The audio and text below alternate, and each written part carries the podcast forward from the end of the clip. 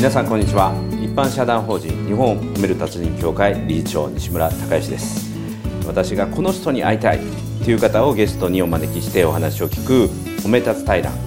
本日のゲストはですね血流がすべて解決するという、本をですね昨年サンマーク出版から出版されて1作目にしてですね1年で18万5000部。もう間もなく20万部のね大台に乗ろうかという素晴らしいですね。ベストセラーを出版されました堀江明義さんに来ていただきましてこれからお話を伺っていこうと思います。堀江さん今日どうぞよろしくお願いします。よろしくお願いします、はい。えー、まずですね堀江さんがどういう方なのかっていうのを堀江さんご自身の方から少し簡単に自己紹介していただければと思うんですけども。はい。えーと、僕はあの島根県にある出雲大社縁結びで有名ですけどもそこの表参道にある薬局で生まれ育ちました。えー、っとね大正13年創業で僕で4代目になります。でそこで、えー、っと婦人科を専門とした漢方相談を多く手掛けてるんですね。で専門は、えー、不妊症が一番の専門です。でこれまでに、えー、平成21年からになりますけども子宝の妊娠王国が800今60名超えました。はい。すごいですね。ありがとうございます。えそれは860名のその今まで子供さんができなかったカップルに赤ちゃんが生まれたと？そうですね。いうことですか、はい、ただ今は、うん、えーと、僕のカウンセリングだけではなくてお茶で妊娠される方もいらっしゃるんで。お茶で？お茶で。まあこう薬事法的にちょっと微妙なところもあるんですけどもはい、あの五円授かり茶ってお茶が僕のブレンドがあるんですけど、はい、それを飲まれてそういう喜びの濃い方もすごく増えてます。ちなみにそのお茶っていうのは、男性女性どっちが飲むんですか？両方飲むんですか？あ基本的には女性。女性。冷えがある方。あとまあその本の内容にもなりますけども血が足りない方にこう向けたその薬膳のブレンドなのでうん。その手前ねおそらくそのお茶を、まあ、調合といいますか、はい、えー、出される前にやはりお話を伺ってカウンセリングをしてえそこで心の何か、えー、自分の縛ってたものはねほどけてっていうその両方のね多分効果があるんだと思うんですけどもあの聞くところによると堀江さんはこれまで約5万件のカウンセリング、はい、まあ、悩みの相談っていうのをされてこられて、まあ、特に女性からの相談が多いということで、まあ、それだけの、ね、数の悩み相談されてこられたということで、はい、まあ、悩みを、ね、解決するもうプロ中のプロなんだろうというふうに思うんですけどもあの、まあ、今先ほどお話しいただいたのはその不妊の治療、はい、子宝に恵まれるということだったんですがこのね血流が全て解決するという本の中ではやはり体調を整えていくことによって心の状態も整うと。でその体調というものが実は血流が大きく関係しているんだと、はい、でこの本の中で私はすごい衝撃だったのはですねあの M さんのエピソードというところでね、はい、えー、この方が言われたのは自分率5%という言葉。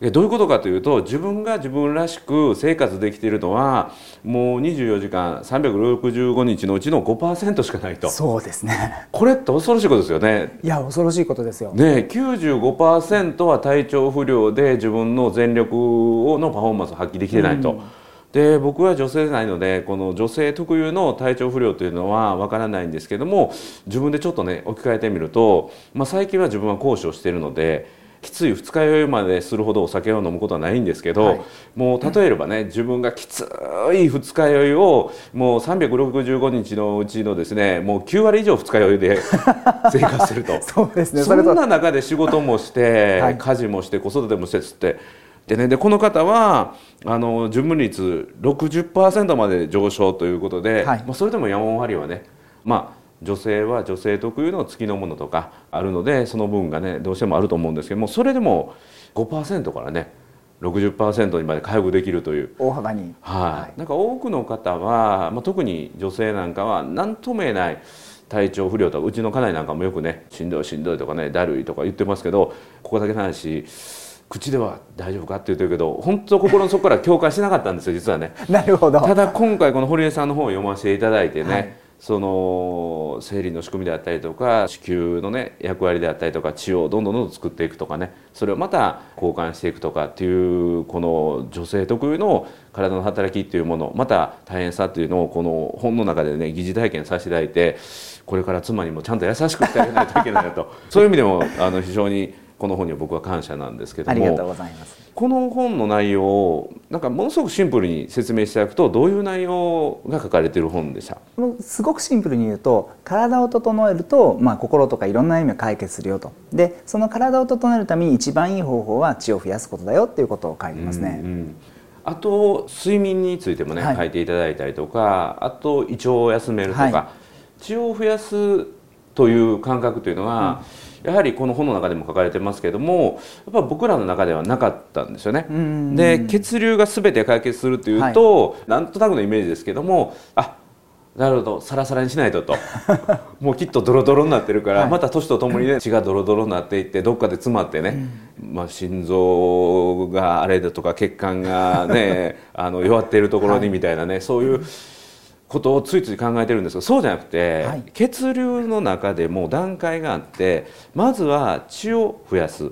血を作るというところから始めてくださいっていうのはこの本の中の大きなテーマだ。これ結構衝撃だしそういう意識持ってる人っていうのはまだまだこの本と出会ってない人は多いと思うんですけどもまずこの血流はい。血の流れということなんですがどういうことなんですかね？まあ、漢方でいうその血血っていうのは純粋に血液だけを指してるわけじゃないんですね。あの血液も栄養もホルモンも全部含めてあの血なんですよ。うん。だからこう西洋医学的なその血液っていうイメージとはちょっと違うと思います、うん。はい。でまずはこの本の中で言うと、はい。作る増やす流すというこの3つでね、僕らが、あのイメージするのはまさに血流なので、はい。流すということにしかフォーカスしてないんだけども、実はこの本の中で一番重要視しているのは作る、ね。あるいは増やす、はい。で血っていうのは作ったり増やしたりってできるもんなんですか？できます。はい、例えばその貧血の状態も一つですし、うん。日本はその先進国中最悪の貧血の数字なんですよ。その妊娠の時に検査をしますけども、4割近くの方がまず貧血で引っかかるんですね。えっと、女性ってそういうもんだっていうんじゃなくて日本の女性に貧血が多いんですか？貧血が多いです。これは途上国に近い数字なんですよほう栄養が足りてない。ないと。要するに、まあ、血液としては存在してるけども血液の機能がすごい低いと。なんかこれもまあ血が足りないっていう概念の中に入れていただいてもいいしそもそも血自体を作るタンパク質とか鉄が取れてないので血が作れてないと、うん。うん。そういう感覚でも言ってもらうと分かりやすいかなと思いますね。そもそも論なんですけど、その貧血の人っていうのは痩せてる人だけがなるもんですか？いや違います。太ってても貧血になるんですか、うん。それも不思議ですね、はい、で女性に多いんですが食べたものが食べてても栄養になってないんですよ。だからこう胃腸が弱ってるのでその消化をしても栄養が吸収できてないと。なるほど。だから食べてて太ってても栄養が入ってないみたいなそういう状態もありますし。えちょっと待ってください、はい。食べてて太ってるんですよね、はい太ってます。るんだけど栄養が足りてない。足りてない。へえそれ怖いですね。怖いですよ。太ってるのに、はい。どうすればいいんですかってことですよね。もうとにかくいいとこなしじゃないですか。いいとこなしですね。あと逆にやっぱりその食べても太れない方もとても多いです、はいはいはい。あのやっぱダイエットがメインなのでそのダイエットの話題をよく聞くんですけども痩せてる人が太りたいっていう需要もかなり実際は多くてあの食べても太らない悩みの方も多いですね。うん。で両方実は同じです。ほいわゆるイメージ的には血流っていうともう血液サラサラドロドロだと思うんですけども血液その足りないとサラサラもドロドロもないと、う、うん。要するに水道管を想像してもらうといいんですけども、うん。水道管の中をまあネバネバした血液が流れているのがドロドロの状態、うん。でも足りなくてちょろちょろしか流れてなかったら流しようがないんですよ。怖いですよねね。はい、でそういう状態の方が非常に増えてると。それが血流を増やしましょうっていうことです。なんかそこまで聞いても、素人が聞くとそれで血液を増やすっていうと輸血でもせなあかんのかなと思うんですけど、はい。輸血せずに自分の力で血液量って増やせれるん増ですか、やせます。はうんい、でその方法を書きました。この本のはい、本には。うん、その中で胃腸を強くするとか、は食べるものでっていうことですよね、そのまず概念を流すは最後で、はい、作る増やすを重点を置くことで、はい。全て解決する。そうですね。体調が良くなる、はい。特に女性は。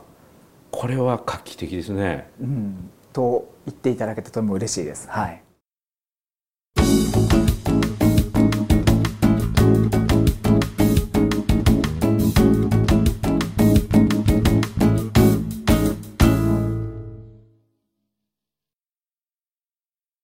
もう血が足りないっていうその栄養とかはそも足りてないと。で太ってっていう場合も痩せて太れない場合も両方とも胃腸が弱いんですよ。ほで胃腸を強くしてあげないと胃腸を元気にしないとダメだ。まずはそこからでうすね。胃腸を強くするにはどうしたらいいですか？一番簡単で手軽ですぐできるのはもう夕食断食。夕食断食。1週間でいいので、うん。夕食を抜くと。夕食を抜く。一番ごちそうな時間を。はい。一番ごちそうな時間を抜くと。抜くと。1週間でいいですか？とりあえず1週間。おうおうおう3日目が多分一番しんどいですね、はいはあの夕食ってね抜きにくいんですよ、いうん。こう一日頑張って仕事をしてその自分に対するご褒美で癒してあげたいので、人間食べることで癒すんですね、だから夕食すごい抜きにくいんですけども抜いてあげると胃はすごい蘇ります。はい。よくね3食は食べ過ぎやと、はい。昔は2食しか食べてないんだと、はいいうので朝食抜く人多いですよね、はい。うん、3食のうち1食抜くんだったら朝食っていうね、はい。もう昨日ちょっと飲み過ぎたし食べ過ぎたしってそこで帳尻合わせようという人多いんだけど、そうじゃないんですね。そうですね。本当は。本当は、うん。で朝食抜きはあれもともと多分欧米から来てるんですよ、うん。考え方としては。欧米っていうのは、えーっと昼と夜がメインなんですね、うん。あの昔2食だった時代。3食になったのは最近ですから。で逆に東洋っていうのは朝と、まあ、夕食。で夕食も今の夜ご飯と違いますから昔の夕食って4時ぐらいいたんですよ。ああ暗いから。暗いから。ああの照明もそん照明もないですから。だから夜食って書かないじゃないですか,、うんうん。だから今の夕ご飯は夜食になって本当や。わはい。夕食じゃないですね。夕食じゃないんですよ。夕食8時9時に食べてますもんね。そうそうそう。夕方じゃないですもんね。違います。本当や。夜食、うん。で今逆流性食伝すごい増えてますよね、はい。あの食べてこう上がってくる方うんうん多いんですよ、うん。で胸焼けのひどいやつ。胸焼けのひどいやつ、うんうんであの症状がある方は基本的にもう胃腸がダメになってるんですけどええ。もで皆さん頑張ってその胃酸を抑える薬とか飲まれるんですけど、はいアメリカでデータが出ててあれ夕食を6時までに食べると劇的に良くなる方が多いと、う。これね夕食って、はい、まあ、今の時間で遅く食べたとしても、朝まで結構時間あるじゃないですか。ありますね。だからそれをお昼から次の日の朝まで食べないっていうとかなりお腹休めてるっていうか、はい。逆にそういう時間を作らないといけないってことなんですね。いけないんですね、うん時間を作ってあげると胃腸ってすごく元気になります、でうん。お腹多分ね動いてない方多い。うん。ぐるぐるってならなくなってる方が年とともに増えてるはずなんですね、はい、そうそう昔よくお腹鳴りましたね。今ならないですね。ならないですよね、うんあれはその汚れが詰まってる状態と思ってもらっていいんですよ。う。んであのぐるぐるなる時って胃腸が掃除をするんです。で食事をしてある程度時間経たないとあれ起こらないんですけど、ぐるぐるってなってる状態をなるべくいっぱい持ってあげると掃除をされてで朝、まあ、胃があれ強収縮っていう言葉があって胃がギュッて収縮するんですね。でそれが伝わって胃腸が掃除されて朝お通じとして出るんですよ。ほでも夜食べちゃうとそれが起こらないので、お通じが出なくなると。で女性特に便秘で悩まれてるのはほとんど晩ご飯のせいだと思います。へえ1週間やると掃除の機能とかが強くなって回復できるそうですね。かまあその後どっか食いしてしまうとね、うんうん。あれですけど、まあ、節制して、うん。あの普通の食事してもらえれば問題ないですよう。ん。どうしてもその夕食抜くのが難しい人には何か他ないですか、夕食まあ抜けないとしても減らすか早くするのあと早くするね。あとそれ救いがありますね。はい。うん。あともう一個は基本的にそのストレスで食べたいんですよ。うん。なのであのよく昔はまあ今ないですけどお風呂先にする、うん。ご飯先にするってあったじゃないですか、あれをお風呂先にするとどか食いしませんほうストレスがお風呂で抜けるのでなるほどなるほど。あの無茶食いしないんですよ。温泉の食事はある意味 あの理にかなってるっちゃ理にかなってるんですね。ただあれ量多いですね。多いです。うん そこは欠点なんですけど。なるほど。おー。あお風呂でね、はい。ストレスをね抜くね。お風呂の入浴法って何かあります？まあゆっくり使ってもらった方がいいですけども、あの割とちょっと高めぐらいがいいですね、うんうん。41度とか42度ぐらいうんで10分間ぐらい入ると免疫力も上がりますし、はいこれね僕別のところで教えてもらったんですけどね、お風呂入る時にね、あの洗面器とかでね、はい。頭からダバダバダバっとこうドッブダバかけるんですって、うんうんうん死ぬかもっていうぐらい 溺れるかもってみたいな、はい。そういう体験をするとストレス抜けるらしいですね。死ぬかもっていう体験をするともう少々のことはあのこの今の体からするとね 今緊急事態だっていうことが起きてるから、はその手前のストレスが抜けるって言って、ね、強制リセットみたいなそうそうそうそう。やったことないんですけど なるほどと思って。なるほどなるほうん。でもその知ってる知らないだけでこの体調のことって本当に違うんだなと、うん。この本をね読んで改めて思って。であとこれもね別の話なんですけども、は今の本当の富裕層本当の富裕層お金持ちの中でももう超お金持ちっていうのはもう西洋医学じゃなくて、うん。もうこういう漢方とか東洋医学っていうかそういうものに行ってはるみたいですね。いやでもそうなると思うんですよね。でこの本の中でもね最後の方にちらっと書いてありますけどその常識っていうのは変わっていってね、うん。この食事の仕方とかこういう栄養素は今まで良かったものがまたね違うということになるけど漢方はねすごい歴史の中で裏打ちされてるので、もう実証済みなので、まあ、変わらないっていうかね、はい。もうそれもすごい説得力ありますし、うん、あの漢方の果たす役割っていうのはその体調を整える意味でいうとどういう位置づけのものなんですかね？漢方は、うんあのまあ急性のお薬に使う病気に使う場合もあるんですけどもやっぱりその生活の質を上げるところがメインかなと思うんですね、うんうんまあ、よく体質って言いますけど、はい。その体質が崩れてると、うん。バランスが悪くなってるとそれをいい状態にその人に合わせて持ってってあげる、ん。で結果的に生活の質を高めてあげるものかなと思います、うん。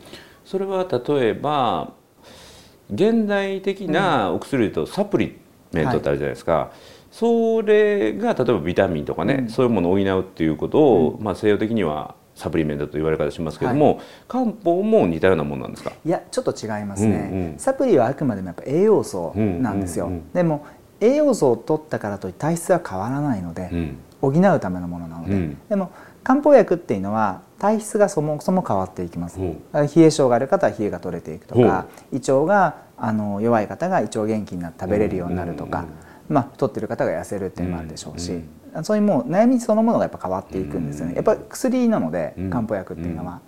でやはり劇的に変化させるものではなく、長い時間をかけて効かせていくものなんですか？いやそうとも言えないですね。あそこはよく誤解されるんですけど、はいはいはい。まあ効かない漢方はうん。よくね、3か月飲みましょう4か月飲みましょうっていう 言い方をするんですけど婦それ人科 婦人科の漢方とかは生理は一番わかりやすいです女性は。で生理痛があるとか塊が出るとか色が黒いとかあの経血の状態って、まあ、2週間とか1か月で分かります。うんもうこれはもうすぐ分かる、うん。そもそも変わらなかったらそれ漢方合ってないからもう変えます。うん。あれをダラダラダラダラ飲んでもよくうん。変わらないものは永久にとは言わないけど変わらないですよね。で。も変わるということは良くなるということですよね、良くなる。うん。すごいことですよねでもね。そうそう。あのそんな時間かからないんですよ。中国から来られた先生はよく言われるんですけど、そんなに早く聞かせたら治って困るみたいなことをへ まあ、医え療者の方にね、うん。言われたりしたことがあったって言われるんですけど、本当にあの漢方が時間かけないといけないっていうのは誤解だと思います。すごい面白い、それはちょっと僕の常識覆りましたわあよかったです。いや漢方はじっくり時間をかけて効くものかなと思ったんですけど、それこそ体質改善的なね、そうじゃなくて正しい使い方を正しい処方をすれば、うん、効くんだってことですよね。そうですね。んあのまあ病気の種類によって向き不向きはあると思いますよ。うん実際にえっと例えば高血圧とかを急激に変えたらそれはやっぱり逆に良くないですし、うん。多分婦人科とかは特に効きやすいっていうのはあります。うん。うん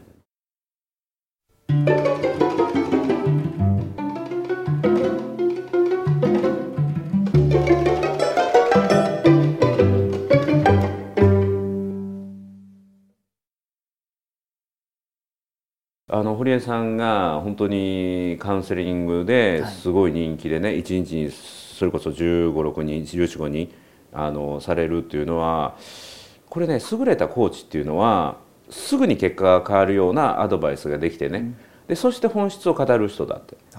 うん、だから君はバッティングで左脇締めて特に左手のグリップの小指に力を入れてスイングしてみっていうともう打球の質が全然変わると、うんうん。この人すごいなと、うん。もうスイング見ただけで改善点すごかったと、うんでその後そのコーチが言うのはただ君に一番必要なのは走り込みだよって、うん。ただただその打球の質が変わったっていう体験をさせずに走り込みだって言われても、なかなか行動の改善習慣の改善につながらないんだけどすぐに結果を変えてくれるようなアドバイスであったりとか処方をしてくれて、そして本質的なことを伝えられるとね。ああじゃあちょっと動いたり、うん。しっかり寝たり食事を調整するとかっていうのをやってみようと。でどんどんどんどん体調が良くなるということが体感し続けるというね、うん、すごく効果的な伝え方をされてるんだろうなと思いますね。すごいあれですね。褒めたつさんさすがですね。僕気持ちよくなりますよね。必ず褒められてるみたいで、はい、いやいやでも本当にされてることをねそういうことなんだろうなって。いやでも今言われて思ったのは、うん、まさにその通りで、うんまあ、不妊とかって先が見えないじゃないですか、うん、ね、病気何でもそうだと思うんです。病気を治す時って本当に治るかどうか分かんないですよね。でもやっぱりある程度期間が必要なんですよ。これ現実問題として。やっぱり治療っていう期間が必要なんだけどそれを治るあるいは良くなるって信じてもらうために一番最初の段階でスパーンってそれこそバッティングが良くなるみたいに聞かないと人間信じられないじゃないですか。で僕婦人科がすごく好きなのはあの女性は生理があるんですよね。で生理のあの痛みとか経血とか冷えの状況が1ヶ月の目ま劇的に変わるわけです。であ私治るかもっていうあの体験があの僕はそこすごく大事にしてて、その体験をまずしてもらうので、それがあってもう今の走り込みだじゃないけど、ね、いけるんだなっていうのにちょっと改めて今気がつきました。そうですよね、はい、そうですわ。うん、なんか食事であったりとか、うん生活習慣とかで寝てなかったとかね、うん、うん、この中でも本当にすぐに使えるアドバイスがいっぱいあってあの眠る時の完全呼吸なんかも息を吐き切ってから吸うとか、うん、もうすぐにできますよね。うん、とかもも上げの歩く運動とか、はい、あるいは朝日を浴びましょうというので、はい。寝室のねカーテンをレースだけにして遮光をやめましょうとかね、あれすごく僕も納得感ありますね。あ嬉しいです。はい、あ、やっぱり出張先で遮光せずに、朝日が入るような状態で起きるとね朝目覚めがすっきりするんですよ。うん、うん、で眩しいのでね本当は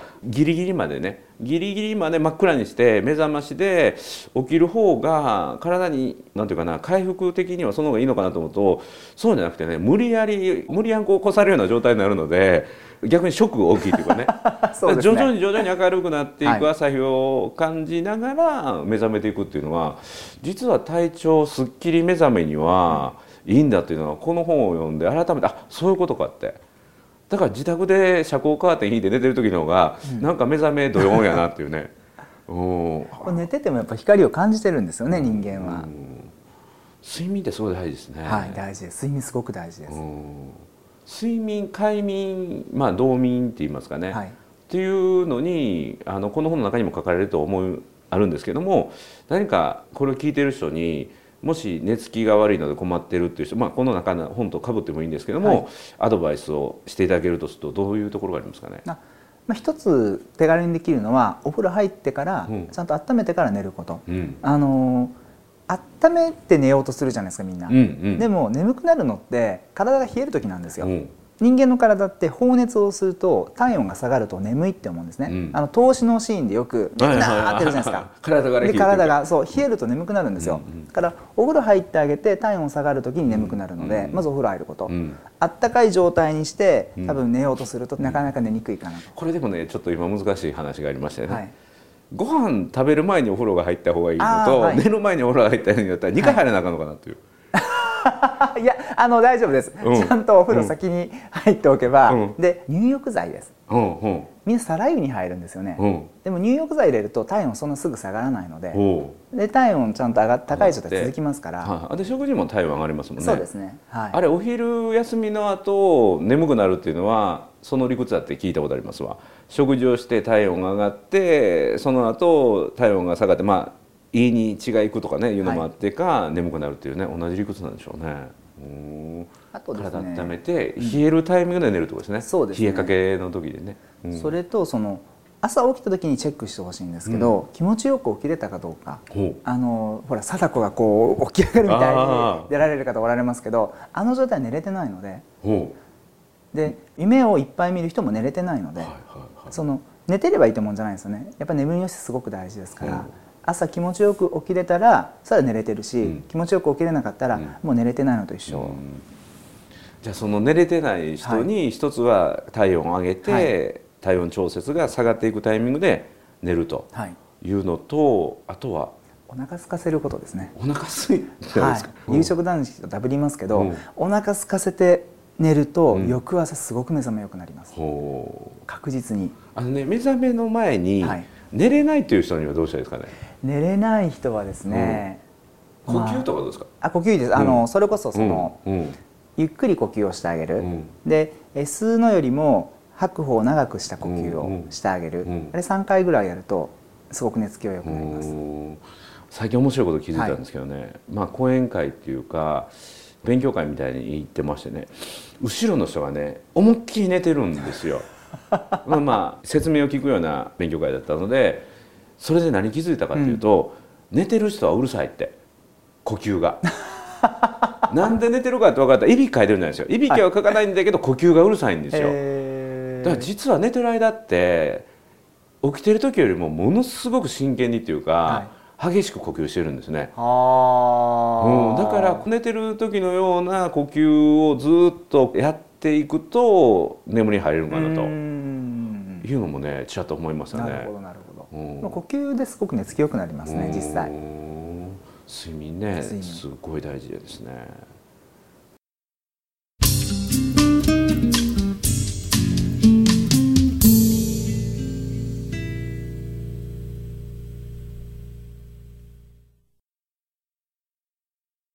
で動くっていうことも大事ですよね。そうですね、うん。あの女性の方ってやっぱ筋肉弱いので、うん。歩いてないと血液戻らないんですよ、うん。人間みんな心臓で血液を送り出して戻ってくると思ってるんですけど、送るのは心臓なんですね、うん。でも返すのって歩く筋肉とうん。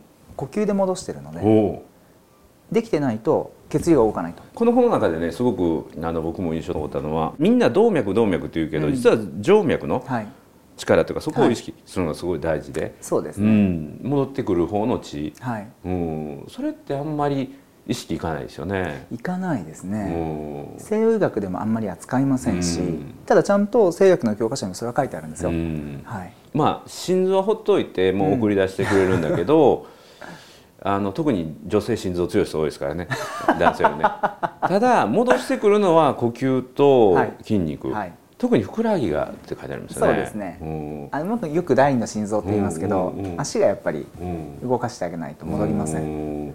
ねここ大事なんですよね。だからかかと上げ運動をするとか、ね、ウォーキングをちょっと意識してするとか、やっぱり歩くとかねそういうのをちょっと意識するだけでもやっぱり体調って変わってきますよね。あ変わってきます。うんなんかちっちゃいことの積み重ねだと思うんですね、うんあの動く部分は、うん。はい。で動くとねやっぱりそして朝日を浴びたりっていうことをすると、寝るっていうこともねだんだんできてくる習慣になるでしょうしね、でやっぱり体調と心って本当につながってると思うので、はい。だ僕今褒め立つやっててね心の状態すごくいいんですけど、そのもう一つの理由は何かというと今僕はすごく忙しく講師をさせてもらっているということで、自分の体調を整えておかないとっていうのが単なる経営者やった時よりも全然違うんですよね。だ経営者だけやってる時っていうのは、まあ、会社に行って意思決定をする短い時間の間だけ意識を持っとけばいいみたいなね、はいそれ以外は結構どっちかっていうとストレス発散することで体を痛めつけるようなことをやってたんですよね。ねでそれが自分の体調が良くなくてそれがまた次のストレスとなってはいで悪循環にずっとなっていくっていうだからどこかでっていう心と体を整えるならば実は体を整える方が先かもしれないっていう、はい。これはね堀江さんもうん。強くおっしゃってることなんですけどもそういう時間ってあります？ありますね。僕は最初にこうカウンセラーとして優秀って言っていただいたんですけど全くそういう自覚はなくて、カウンセリングあまり上手だと思ってないんですよ。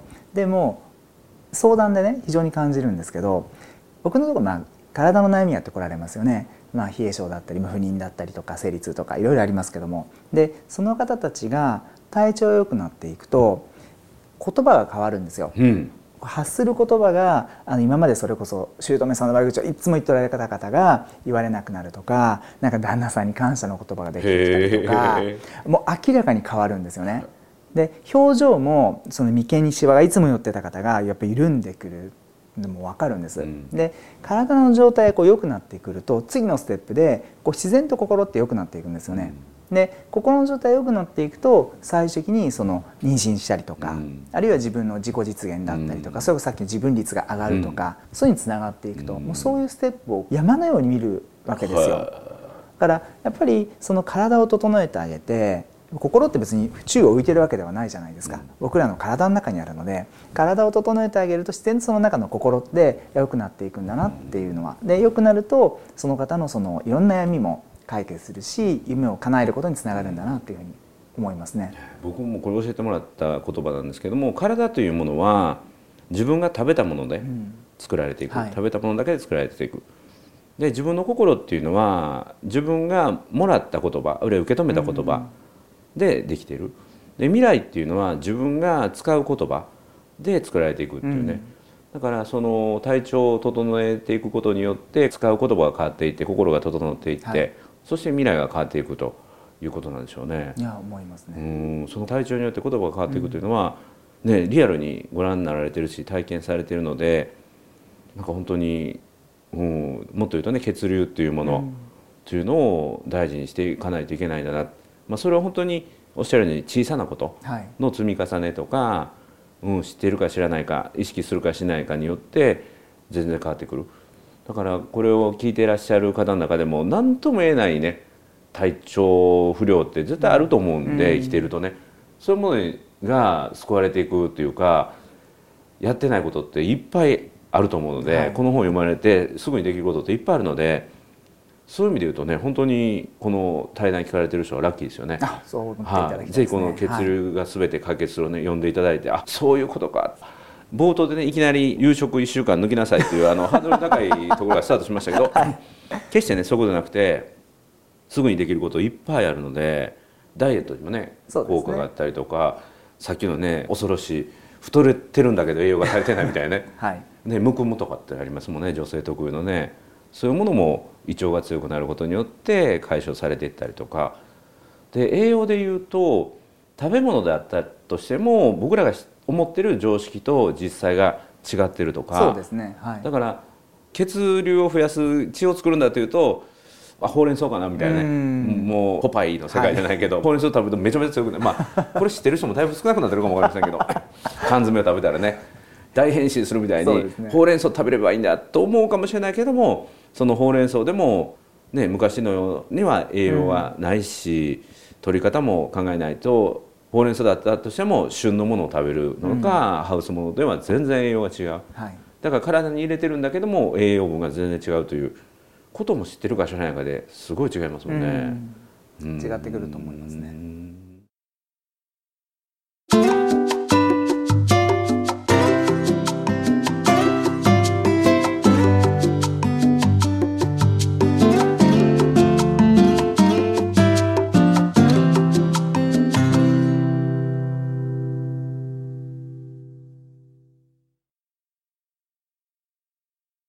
で今小宝リトリート、はい、このリトリートっていうのは一泊二日の合宿みたいなもんなんですか、まあ、合宿みたいなセミナーですね。はい。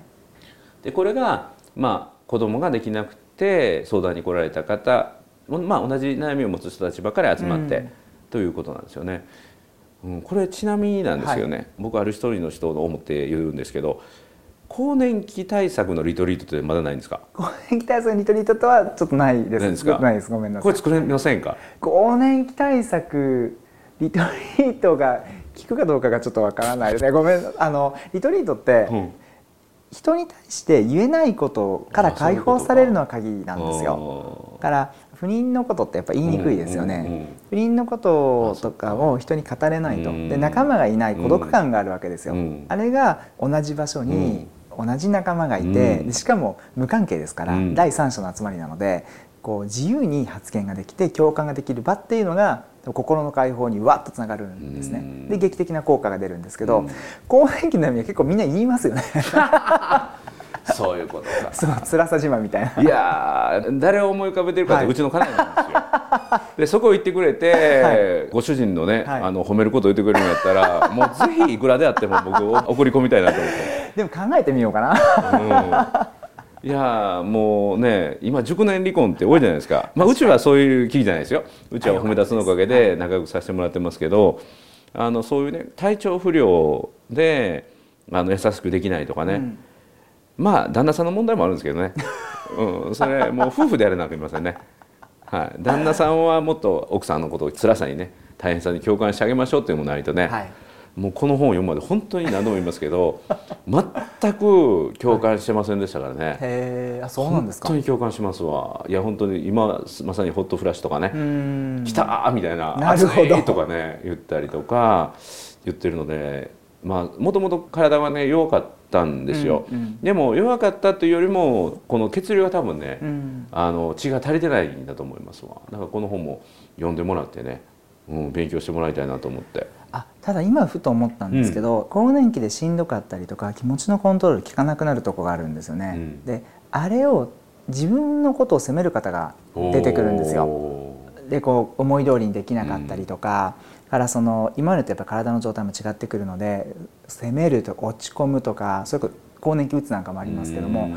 そういった感じには確かにいいかもしれませんね、うん。自分を認めてあげるとか、うん。まあ、自分を褒めてあげるってことなんですけど、ううんんそれはすごくいいかなと思います。だからもうその更年期でね女性って体が何回かねうん。変わるので、例えば思春期でね、はい。体が変わると。でこれもね笑い話じゃないですけど親子のねお母さんと娘の会話でね、うん。もう娘が反抗期になってねで親のこうアドバイスを一個も受け止めないと「もう私思春期なんやから!」って言った時に母親が「何言ってんの？私は更年期よ!」って。そういう戦いがあったっていう。すごいですね。うん。こういうリアルやなっていうね、うん、両方苦しんでますからね、うん。なるほど。うん、その中で旦那さんはね居場所がないみたいな、うん。戦場になってるみたいなね。それが緩和されるとね、は更年期もでもあのネガティブなイメージ持たれてますよね、うん。更年期っていう言葉自体い、が。障害っていう言葉つきますうからね、ただ更年っていう言葉そのものはなんか新しくするとか新しいスタートを切るっていう意味なのでそれを年齢的にもずっとね子供さん育ててこられて一段落ついてでちょうど更年期ぐらいじゃないですか。そうすると自分にとってその女性の方が新しいスタートを切る時期でもあるんですよね。でその時期をなるべくその体調を良くした方がうん気持ちがわやわやしてて体調悪くてっていう状態で新しいスタートを切ろうとするよりはあの体整えてもらってでその状態で新しいスタートを切ってもらった方が、まあ、もちろんいいだろうなと思いますね。それ大事なメッセージですよね、多くの、ね、女性はもう私終わったみたいなねもうポンコツになったんかというね、うん。そういうイメージをすごい持たれると思うので、そういう新しい自分舞台っていうかね、うん。ステージに立つための体の準備なんだっていう、うんっていうメッセージはすごい勇気づけられるでしょうね。うん。うん。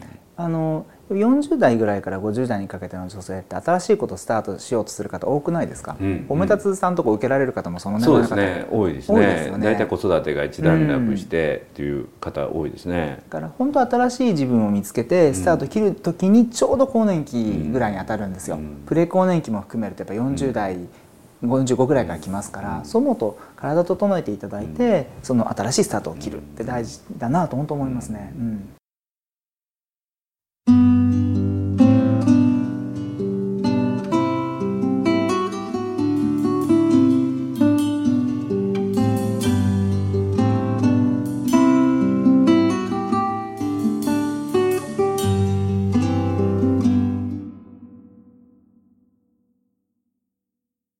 ちょっとね話を戻して、まあ子宝のリトリートがあるということでね、800 860人はい。860人の方が不妊だと思われてた状況から赤ちゃんが生まれたとはい。いうことなんですけどこれって本当にすごいさらっとねおっしゃってるけどすごいことだと思うんですよね。でまあ不妊あるいは未妊妊娠がまだできてない状態で悩まれる方っていうのは多くてね、うん。でその中でそういう結果を出してこられたということでその生理の状態の血の状態とかがもうみるみる変わると。ではい。体調も良くなると、というところはまあ理解できるんですけど、うん。そこから妊娠へのステップっていうのはその間にはどういう変化があるんですね？あの体のことももちろんなんですけども心の状態もすごく大きく影響するんですよね。でそれこそ生理があったり冷え性があったりっていうのは妊娠のスタートラインがあって、まあ、ゴールがあるとしましょうか。で妊娠のスタートラインからゴールに向かってマラソンじゃなくて走るわけですよ。であの皆さんやっぱり不調がある状態生理痛とか冷え性とかいろんな病気があった状態って重りを背負ってるんですよね、重り背負ってこうマラソンに走ろうとするんだけどもそれを要するに取っていくでその過程で単純に考えてもらって健康な方が妊娠しやすそうだと思いません？で要するに健康な状態で、ね、妊娠しやすい状態を作ってあげて自然と授かると思ってもらった方が分かりやすいかなと思いますね。なんかこういろんな変化があってどんどんそれを付け加えていくとなんかこう妊娠に近づくんだっていう感じで捉える方もらえるんですけども、そうではなくてなんか自分の本来の状態に戻してあげる、で心も解放してあげるっていうのが大事かなと思います。うん。心の状態がまた整うという、うん、それやっぱり体調によって整うんですか？それ以外の部分でもヒアリングしたりとかカウンセリングで心って開かれて変わっていくもんなんですかね、うん、それもありますね。カウンセリングで、うん、僕第三者なので、うん、それを客観的に話を聞いてあげることで自分で解決される方はすごく多いし、自分のその子供を持つことに対する意識だとか、あとやっぱねご主人との関係ですね。ご主人との関係が良くなる方はとても多いです。う。ん。やっぱり相手に対して言えないとか、うん、私だけが頑張ってるとか、うんうんうん、そういう意識の方多いんですけどもそうではなくてこんなに愛をもらってたんだとか気づく気づく方はとても多いですね。から赤ちゃん持つことやっぱゴールじゃないと思うんですよ。うんうんこうなんで赤ちゃんが欲しいかって僕愚問だと思ってて、うん、人間としてやっぱり生物として赤ちゃんが欲しいと子孫を残したりすごく自然な気持ちだから、そういう気持ちはあるんですよね、うん、でも赤ちゃんがいないと幸せでないかってこれまた違うと思うんですよ、あの幸せか不幸せでないかみたいなことがおかしいと思うんですね。だからいてもいなくてもちゃんと今の状態がこう幸せだって思える、こう2人の結婚して、うん、その関係がすごくいい関係であってあ私幸せだなって思える、うん、その状態がすごい大事かなと思ってます。で結果的にそういう状態になれれば赤ちゃん来ることもまあよくあるし必ずしも赤ちゃん持てなかった自分を否定しなくてもいいのかなとも思うんですね。しそういう気持ちになっていかれるっていうのはよくあります。うんその自分はご主人から愛されてたんだっていうのは、どういうきかけで気づかれるんですかね？コミュニケーションですね。あの言いたいことを言わずに飲み込む方とても多いんですよ。女性の方。女性の方が、言っても無駄だと思ったり言ったらそれはダメだって言われると思ってたりやっぱりどちらかというとご主人の方が、まあ、収入が高い方多いですよね。夫婦結婚した時一般的に。そうなると稼いでないのにお金使っちゃいけないとかやっぱね自分をどんどん責められる方とても多いんですよ。でそれを言えないと、うん。から、うん、養ってもらってるから言えないと。それをきちんと思ったことを言っていいんだっていうところが一番スタートラインな気がします。それはアドバイスをするんですか？あの言ってくださいとか話をしてくださいということはしますね、うん、ただタイミングもあるし何を言いたいのかとかその辺はあるんですけども、うん、でもその悩み持っている人っていうのは結構いらっしゃると思いますよ、ご主人に対して言えないとか、言っても聞いてくれないだろうとか、実際聞いてくれないとかね、はい、うん、そういう人はどうしたらいいんですか？具体的には。まずは伝えるところからですね、うん、自分の思い自分の気持ちを伝えることからまず始めないと始まらないので、うん、まず言ってみる、うん、のが一番かなと思います。それでもすごい大きなことですよね。あのお金使った悪いことかなって思ってたんだけど、というねようなことをね。そんなこと思わなくていいよ。何欲しいのとかね、いう会話ができたらねいいですよね。大体そういうことになるんですよ、うん、で旦那さんの側は「え何言ってるの?」みたいな「うん。うん、え全然いいよ」とか、うん、あ「やって」とかなるんだけど。そんなこと気にしてた？んですなそうそう。それ小さなことだけどめちゃめちゃ大きなステップですよね。いやめちゃくちゃ大きいですそれこそ妊娠するしないとかの問題じゃなくて大事な話ですよね大事な話ですだから子供さん授かってるけれどもそういうことを言えないとか飲み込んだままにしてる心の不健全な、ね、それこそドロドロの思いを溜め込んでる人っていうのはいっぱいいますよね。いっぱいいると思いますね。ね相談できたということは逆に言うと幸せですよね。いや思いますよ。ねそれで授かったらもっとベリベリハッピーですよね。うん、はい。不妊ってもちろんそのまあ問題としてねぶつからなければぶつからない方がいいわけですよ。でも問題が出てきたんだったら、まあ、せっかく出てきたって言い方はおかしいけども出てきたんだったらその自分の今置かれた環境とかに、その向き合うチャンスでもあるかなと思ったりはします。それをきっかけにしてやっぱいい関係になられるご夫婦ってやっぱ多いし。逆にそうならないと別の形で問題出てきますね、ね。うん、絶対そうですわ。だからねうちの長女がバレエのダンサーなんですけどね、うん、で今ノルウェーのバレエ団でバレエしてるんですけども、彼女が2年前に怪我しましてね。で日本に帰ってきてたまたまご縁で知り合った整体のね、うん。クリニックがサイノさんっていうところがありましてね、はい。そこにねこんな言葉が書いてあったんですよ。この怪我をしてよかったと思える治療をしますって。うん。どういうことかっていうとやはり怪我をするっていうのは体の使い方がやっぱり特にアーティストとかダンサーはダンサーが専門で行く治療院なんですけどね。で普段の行動あの立ち方とか姿勢とか、そういうものが積み重なって、うん。怪我につながってる。だからその正しい体の使い方正しい筋肉の使い方、正しい立ち方、うん。っていうものを指導しますってことなんですよ、だからあこの怪我してここ来てよかったって。なるほど、そこから先の自分の人生の質やダンサーとしてのパフォーマンスが上がると、うん。だから不妊でここ来てよかったねって。う、んうん結果は赤ちゃん授かる授からないは別としてご夫婦の人間関係あるいは自分の体を整えていく、あるいは本当に幸せな人生を、うん。世の中の当たり前とかね、うん。常識に縛れるんじゃない自分たちなりの幸せ豊かさを感じることがここに来るとできますよというね、うん。そういうとこですよね。ということしたいですね僕は。ううん。ん。でまた心と体の準備がねうん。お父さんとお母さんにできた状態で赤ちゃんがやってくるというね。う、ん。うん、だからまだ心と体の状態がお母さんになる準備がまだできてなかったかもしれないという、うん。そこを準備を整えてあげてやってくるのを待つとうん。いうことをきっとされてるんでしょうね。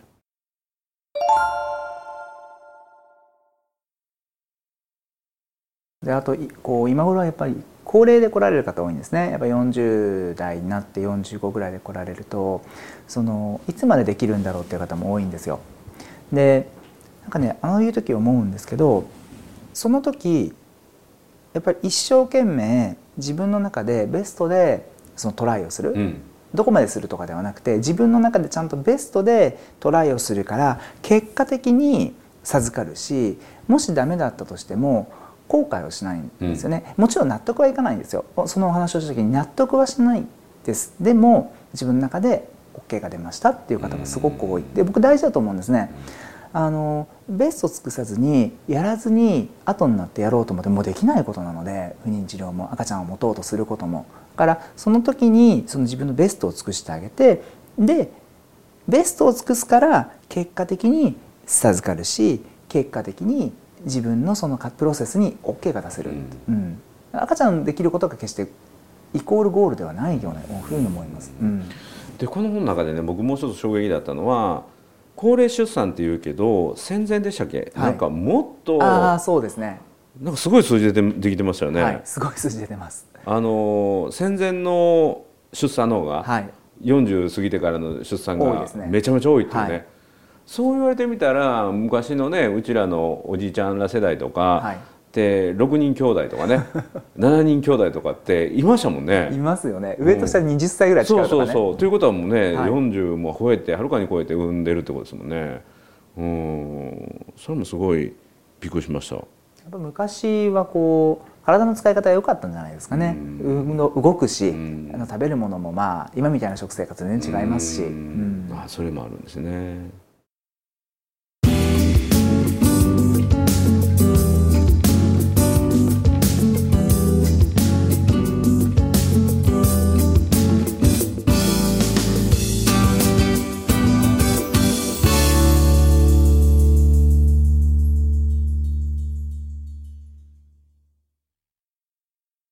対談させていただいてで今度また講演会もね、はい。一緒にやらせていただくんですけどもその講演会もね楽しみで堀江さんファンがすごく多いので そ。の堀江ファンがねまたホムダスと出会っていただいてね新しいその化学反応的なねものをあの起こしていっていただければ、女性が元気になるとねやっぱり世の中明るくなりますし間違いないですよね。うん、もう男なんて本当情けないと思うんですからね、はい、もう女性に上手に褒めてもらってね調子乗せてもらって結果を出すっていうのね。いやもう理想的ですね。だからねそう。あの僕はね褒め立つを広めることに自分の24時間365日全勢力傾けてるんですけど、はい。これよく言う話なんですがで僕のね褒め立つとしてのパフォーマンスを左右するのはうちの家内のご機嫌なんですよ。あだから僕はは24時間365日何をしてるかっていうと全力で家内のご機嫌を取ってるんですけど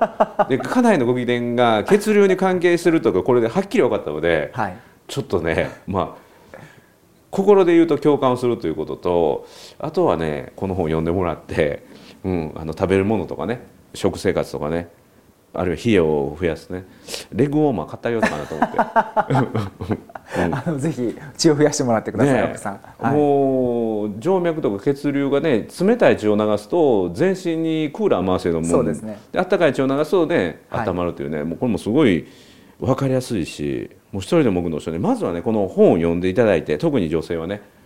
で男性も体調を良くするヒントたくさん隠れてますし、何よりも自分の身近なね異性である女性に共感を寄せれるようになりますしいやこれはもう売れてるのは本当に理由がよく分かります。ありがとうございます、はい、あとはね今なかなか古谷さんはマンツーマンのカウンセリングってはね取れないと思いますけどもなんかそういう勉強会とかね講演会ぜひ堀江さんご自身にもね出会っていただいてそして人柄にもね触れていただいてでもともと僕と堀江さんの出会いっていうのはセミコングランプリはい。っていうセミナー講師の登竜門っていうものにグランプリの優勝ねはい。2013年されて、うん、でその後、まあ数年を経て本を出版されてでそれがベストセラーになっているということなんですけども、まあ、この堀江さんもただ一人のね友人の事例はい。をその感想を書いてほしいと。でその友人っていうのは、うん、堀江君漢方やってるんやったら私の相談乗ってよみたいなところから始まったんですか、うんそうなんです。でそれは冷え性もう最初から不妊いやそれはもう病院で赤ちゃんできにくいって言われたんですね彼女が。うん。で相談に来てくれて漢方を飲んでくれて1年後に妊娠したんですよ。うん。でそれがまあ一番最初のきっかけですね。うん、だから彼女がいなくてでなおかつ、まあ、栄養の中身いっぱいぐらいの体験談をくれたんですね、であれがやっぱ衝撃でした。それはどういうところ衝撃を受けられたんですか？いやあんと僕ずっとお金に追われて仕事をしてたので、やっぱり親の借金があったので、それ返さなきゃっていうところでお金だけを見てやっぱり仕事をしてたんですよ。そんな時あったんですか？いやありました。ありました。今全然そんな風に見えないですよはい今はもう一人でも多くのの女性を救いたいっていう、そういうイメージしかないですけど、はい。えーお金のために。お金のために。やっぱお金で借金があると不安なんですよね、まあ、すごい結構な額だったので,、で怖くてそれを、まあ、なんとか返済して目処つけて立ち直った時にちょうど相談になったんですよ。こで A4 の紙いっぱいぐらいの体験談くれて、でそれで嬉しかったとか幸せですって言われた時にあ僕はこういう仕事ができるんだと思うったんですね。うんであれが衝撃でこの仕事をしようと思いましうんなるほど、はい。これ今ちょっとすごいことが思いついたんですけどた。ね、はい。あの金の流れが全てを解決するんですね 金の流れも大事ですよねお。金の流れで心の状態を整えると、はいお友達にすごくいいアドバイスができて そして自分の転職を授かったんですよ。そうですね、そうとも言えます。はい。ねえだから自分の転職を授かろうと思うとやはり自分の中で、ね、食うていけるだけの最低食うていけるだけの何か自分は職業なりね、うんものを手にしてそして準備ができた時に本当の転職がね見つかってお金じゃない生き方ができるのかもわかりませんね。いや、僕はそう思ってますよ。いうんあれ、あの順番逆だったら、うん多分こんな風にはできなかったと思います。うんあのお金なかった大変だった時期も大事だし、あの後にもう彼女が来てくれたことに僕はもう感謝をしてますよ。そこ本当すごいで。すね。すごい面白い。まあ僕もねそういうとこ実はあってね。はいうん。まあ僕は経営者時代にこういう言葉をもらって、それを自分の中でずっと思ってるんですけど、それは経営者はまず一つは今日の売り上げ。うん。で今日の売り上げがないとどれだけ立派なことを言ってても説得力がない。結果を出さないといけない。次が明日の夢。うん。今日のお金だけを追っかけているのではちょっと悲しいと、うんで明日の夢そして最後は人を育てる、うん、だから私たちも褒め立つっていう思いでまずは、えー長く継続できる仕組みというのを作りながら、これが世の中を明るくするんだという夢を語りながらそして今認定講師の皆さんにどんどんどんどん増えていただくっていう人を育てるというね、うん。そういうふうにあの来てるのかなと。うん。それがでも堀江さんから同じ話が聞けるとはね。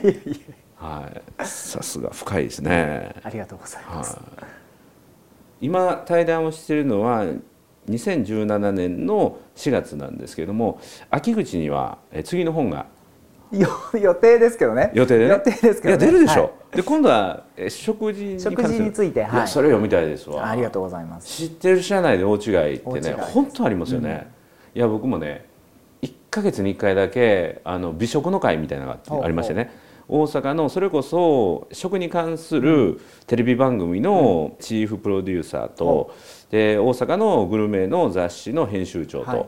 で名だたるグルメの弁護士さんとかねそういう人と8人9人集まってその人らが持ってるもう最高のお店に行くっていうね。それをもうね45年続けてるんですすよごいですね。で僕はねお店のネタ全然持ってないんですけど、は美味しく食べるっていうね褒める枠で入れてもらってるんですけど、そこでねい。何が言いたいかっていうとそこでね食べるね、はい。